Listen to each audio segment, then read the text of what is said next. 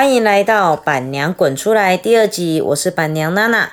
这是臭味滚自制的 podcast 节目，每周上两集。目前没有意外的话，是星期一和星期四固定会上。那请锁定臭味滚粉丝专业，有详细的资讯，你就不会错过喽。第二集的主题呢，我们要聊一聊，你到底是狗派还是猫派？好啦，不是你啦，其实是我啦。像我自己呀，我们在家，我家里呀有两只狗，三只猫，两个两只腿的小孩。我们家总共有三种人种，那到底哪一个是我的爱？嗯，不瞒各位说，我爱的其实是狗狗旺旺，我完完全全是个狗派的。那我老公呢是个猫派的。那我们家的阿公阿妈呢是个小孩派的，所以呢很多的综合体呢就发生在我们家了。我很喜欢狗，是因为我喜欢狗狗，你叫它，它就会马上跑过来，然后那种感觉是，不管是你在吃饭，它纵使当桌边狗都跟你有互动，你一边吃，然后它一边弄你，然后或者是用渴望的眼神看你，然后你就会很纠结的是，我到底要喂它？还是我不要喂它，我要喂它，还是不要喂它？通常呢，这时候呢，我们家的阿妈就会出来讲话了。啊，你为什么不分它吃？它每天都吃健康食品呢。啊，偶尔吃个麦当劳会怎样？啊，阿妈就开始喂了。嗯，我相信各位家里的阿妈大概也都是长这个样子。那天天冰冰呢，其实是吃生食长大的，就是没有任何煮过的生食。那在生食的一个过程中呢，他们对于很可爱，他们在小时候不敢吃热的东西，包含什么盐酥鸡、烫肉片，他们其实两个都不敢吃，一直到老了油条了，现在八岁七岁了，什么都敢吃了。所以这个过程中，你就会觉得蛮可爱的。他们从一个吃生食，真的是健康食品，然后开始到现在，阿妈什么都喂。天天呢，跟冰冰呢在。在这个生长的过程中呢，因为我上一只狗狗马吉，在上一集有提到，马吉呢，它其实在它的狗生中，很多的时候呢，是因为皮肤不好，所以呢，我们那时候让它吃了饲料，那时候比较少人让狗狗吃饲料，二十年前，所以我在后来在养天天冰冰的时候呢，我就决定要让他们只吃生食。其实对我而言，我的概念是这样子，我买饲料。我还是这么贵，因为板娘娜娜我看起 看得上眼的饲料都蛮贵的。那与其要吃那么贵的加工食品，那我们就吃纯肉吧。至少我知道好坏就是在这里吧。那他们的食物的内容啊，有鸡、猪、牛、羊、鱼跟虾子，这些呢常常都会出现在天兵的食物里面。那大家会听到会觉得很很奇怪，猪肉可以吃吗？其实猪肉对狗狗也是非常低敏的一个食材。然后最特别的是鱼，天天冰冰吃的是秋刀鱼，就是夜市那个银色、银色、黑色长长的一条。然后我通常都是给他们整只硬硬的跟冰棒，让他们自己去啃，把秋刀鱼当洁牙骨。但是这记得要在洗澡前一天跟两天，因为吃完超臭的。它整个脚都会是臭的，因为就鱼的味道。然后有时候会让他们吃牛肉条，因为刚好硬硬的可以洁牙。我就会把那些比较细啊、长啊、硬的东西当做洁牙骨的概念，又让他们去磨牙用，让天天冰冰吃。那他们的日常的保健品啊，就会跟我自己在吃的一样，有综合维他命啊，有一些狗狗要吃的。像现在年纪比较大了，我们就会特别吃 U C Two 骨关节的。然后眼睛的部分，因为我很怕他们白内障，因为我希望他们能够陪伴我到至少到他们十五岁为止。我觉得这个狗生才是值了，到十五岁，所以我们现在开始就吃保健品比较多。天天跟冰冰呢来到我们家庭的时候啊，这个契机也蛮好玩的。一开始马吉过世的时候，那时候我很难过，我发誓我这辈子我不要再养狗了。太痛苦了，这是怎么回事啊？我就过着大概三个月没有狗的日子。我突然间觉得我解脱了。你看呢？我去饭店玩，我也不用去找宠物民宿。我不管去哪里玩，我都觉得无狗一身轻呐。因为你什么都不用准备，你只要几口狼就可以出门了。到了第四个月的时候，我觉得很怪，为什么？就是就是感觉你就是出门少了件东西，好像你出门忘了带内裤那种感觉，就是就是就是觉得怪，就是没有带东西。那你总不能永远都在 Seven Eleven 买内裤吧？然后想说，嗯，所以回到自己的本心，其实我还是想要养宠物的。但是呢，我既然想要养宠物，但是我又不要它寿命这么短，因为马吉到十二岁的时候过世嘛。那我那时候算一算，嗯，我要养一只宠物，它的寿命大概三十年左右，就可以大概到我老老就可以跟着我到老。好，我就开始搜寻了，什么宠物可以三十年？第一个象龟，不对啊，象龟它又不会跟我互动。然后我朋友跟我讲说：“我告诉你，你养一只陆龟，它可以传宗接代。”我说：“我没有打算传宗接代这件事情。”好，第二个啊，那那我跟你讲，你养羊驼，你们知道什么是羊驼吗？草泥马。我哈，他说你先去看看啊，羊驼很适合你。我说草泥马很适合我，好吧？那我就去了我朋友家，因为我朋友家是羊场，羊妹妹场，他们那时候有三只羊驼。然后我去羊驼，去他们羊妹妹场一看的时候。你知道那个羊驼居然第一件事情是对我吐口水，操你妈！绝对不会养你。我终于知道它的名字怎么来的了，草泥马。OK，没有没有这件事情。然后我想说，嗯，好啦，既然这些都不适合我，我就开始在找。然后我记得我那时候在看网站在爬文的时候，我在看国外的狗狗，因为其实我很喜欢阿富汗猎犬，阿富汗猎犬毛很长很漂亮。然后再来，我也很喜欢大白熊。都那种很大只的，然后圣伯纳，再来，我还更喜欢的是拖把狗。这些狗呢，都是可远观不可近万年，就是一目看一看就好了。然后突然间在搜寻的一个过程中啊，我看到了一个很可爱的，叫做英格兰小马，是一只马，英格兰迷你马，它有三十五年的寿命，它的大小呢，就是黄金猎犬再大一点点而已。我靠，命中注定就是它了，我就开始去询问哦。这一只要多少？天哪，八十万一只！八十万一只没有关系，重点是台湾没有。那时候一定要从国外进口。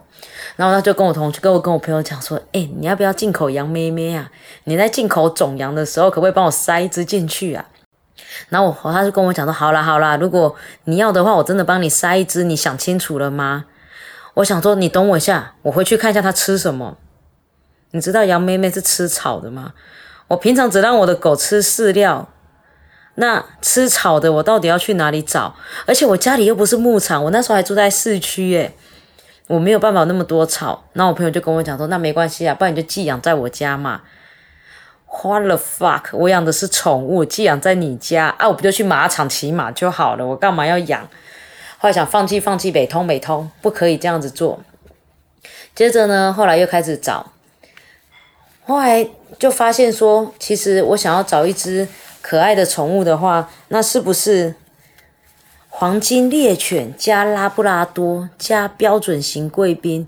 因为在澳洲有导盲犬是黄金贵宾或是拉拉贵宾，诶，听起来很不错，加上贵宾也很可爱。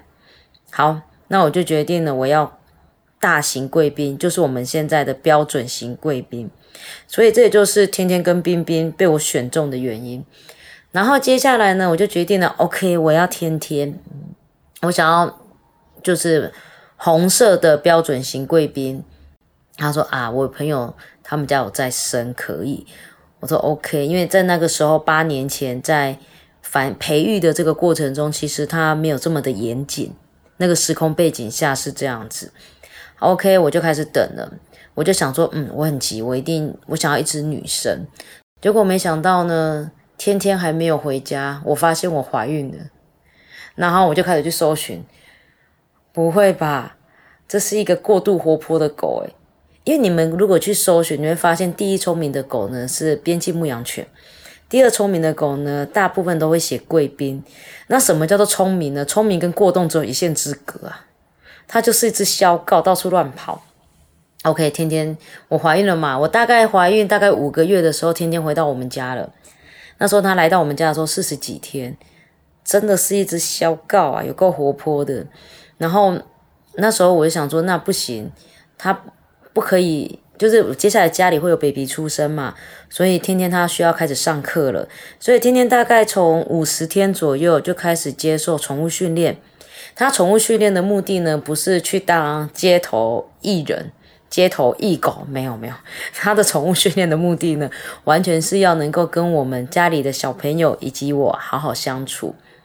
那加上呢，我一直有一个志工服务在做治疗犬，马吉他其实就是狗医生的，所以天天那时候我也决定要让他成为狗医生。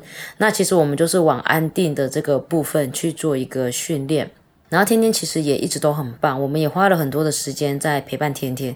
他除了很像过动儿以外，其他都超超优秀的，真的是一只聪明到炸的小女生。然后一直到美眉那时候出生，我们家大女儿叫芳芳，芳芳出生的时候呢，天天就天天跟冰冰跟我在家里坐月子，我在坐月子，他们两两只也在坐月子。有一次晚上，因为大家如果养大型犬会知道狗狗。大型犬其实不太会叫，不容易有声音的。有一次半夜的时候，我睡觉睡到半夜，然后我突然间听到天天在我的耳边一直哼哼哼嗡哼哼嗡。我想说，我还转头骂他：“妹妹在睡觉，你在吵什么？”然后我就起来，讲说：“妈妈都起来，一定会看看小孩嘛。”我才发现那个纱布巾把芳芳的脸整个盖住了。天天是来叫我的。哇，天哪！我当下。无就是直接那种感动跟我不知道该怎么形容当下的情绪，包含我现在回头去想这件事情，它其实就是一个从小他们其实就是这样互相照顾的，然后一直到了妹妹会学爬的时候，她在一岁多的时候，芳芳在学爬，芳芳学爬的第一目的不是来找我跟他爸，她居然是爬去找天天亲亲诶。他不管怎么爬的，第一件目的就是找天天，天天在哪他就往哪里爬。所以，我们到最后为了要让芳芳运动，就是把天天天天来拿个零食，把引诱引诱到这里，然后叫他坐下，然后我女儿芳芳就往前爬。我们大概是这样子让芳芳学会爬的。然后后来等到他要学走路的时候，准备在站的时候，他也从来不去站桌子、站椅子，他都是爬到两只狗狗旁边，然后抓着毛站起来。其实那个在在抓的时候，我都觉得那很痛吧。但是天天冰冰他们从来都没有反抗过，而且冰冰更可爱，因为冰冰比妹妹高很多。冰冰还会站着，然后不敢动，然后站很久，站到他自己脚都在那边歘歘歘歘歘，然后他就让妹妹这样的拉着，然后当妹妹往前走，妹妹就会拉他他的毛往前歘，然后他就往前走一步，往前歘，他就往前走。其实我们家的。两只脚的跟四只脚是一起成长的，那时候甚至就是芳芳，有时候小朋友他可能会抱着睡午觉的时候会抱着小贝贝到处走，到处睡。然后我们家那时候常常的画面就是两坨狗，两条狗跟一只小孩就躺在一个角落，三个人是躺在一起睡觉，或者是在那边翻滚的。这是我们家常常会遇见的一个状况。所以在这个过程中里面呢，我就觉得小孩跟毛孩一起成长是完全没有问题的。那这时候呢，大家就会想着，那既然是这样子，为什么我当下不直接就养猫咪呢？这时候就要讲到了我们家的二儿子蓉蓉，蓉蓉她其实是个早产儿。那早产儿没有什么了不起的，但是蓉蓉很坚强，她是六个多月的早产儿。她出生的时候呢，只有一杯五十兰的波霸奶这么大，二十九公分，七百四十克，所以她其实是肺部很不好的。所以那时候也就是意味着，我们其实是等到蓉蓉快三岁的时候，她的肺部发育的比较好之后，我老公才圆梦的养了他的猫。我们家这三只猫来到家里呢，其实都有不同的故事。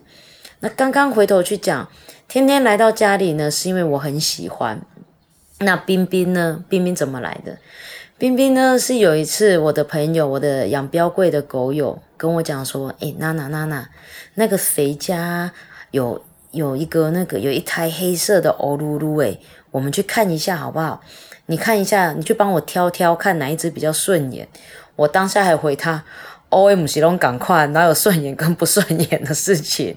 然后讲我这句话的时候，刚好呢，冰冰的阿妈就听到了。哦，我 O A 哦，啊，不然你叫他照片来，我看一下啦。阿妈看一下。所以呢，阿妈一看呢，就挑了这，就挑了其中一只，说：“嗯，这只顺眼。”哎，就是八只黑色的狗放在一起，哪里看得出顺眼跟不顺眼？你只看得到它头上绑的缎带是红色、紫色、绿色而已。我不懂阿妈哪来的自信，觉得她觉得它顺眼。OK，那也刚好，冰冰是那一胎里面没有人要的。就这样，他们那一胎有两只没人要的，一只是冰冰，我妈妈带走了；一只呢是有一点偏向灰色的，因为很丑，它褪色很丑。那那只呢，我们一起带回来，叫 Lucky，现在在我阿姨家，他们两兄弟现在都在我们家里。所以呢，冰冰来到我们家呢，是因为阿妈的爱。狗跟人的缘分也很奇怪，天天呢，我不管去哪里，天天都是跟着我，跟头跟尾，对精对凹啊，我怎么叫怎么来。那冰冰呢，就是阿妈的保镖，他连阿妈在上厕所都要跟，阿妈去哪里他都好，他就是跟阿妈超级超级超级无敌有缘分的。然后有阿妈在的地方，我怎么叫冰冰都没有用。然后等到阿妈一离开，我随便叫它随便来。你不知道那只毛就是实在是有够犯贱的，所以它其实我觉得毛孩跟人之间的缘分，其实是建立在一个很微妙的关系里面。那么你家的毛孩，你还记得你家的毛孩是怎么走入你的生命里面的呢？有时候回想起来会心一笑，其实那就是你跟着他相处的一个初衷。OK，今天的分享就到这里喽。接下来别忘了，我们有带给大家补充一点宠物的知识，叫做“滚边抱抱”，要记得继续收听哦。拜拜。滚滚边边抱抱抱，滚边抱。大家好，欢迎来到滚边抱抱。今天的主题是臭味的来源有哪些？你又知道多少？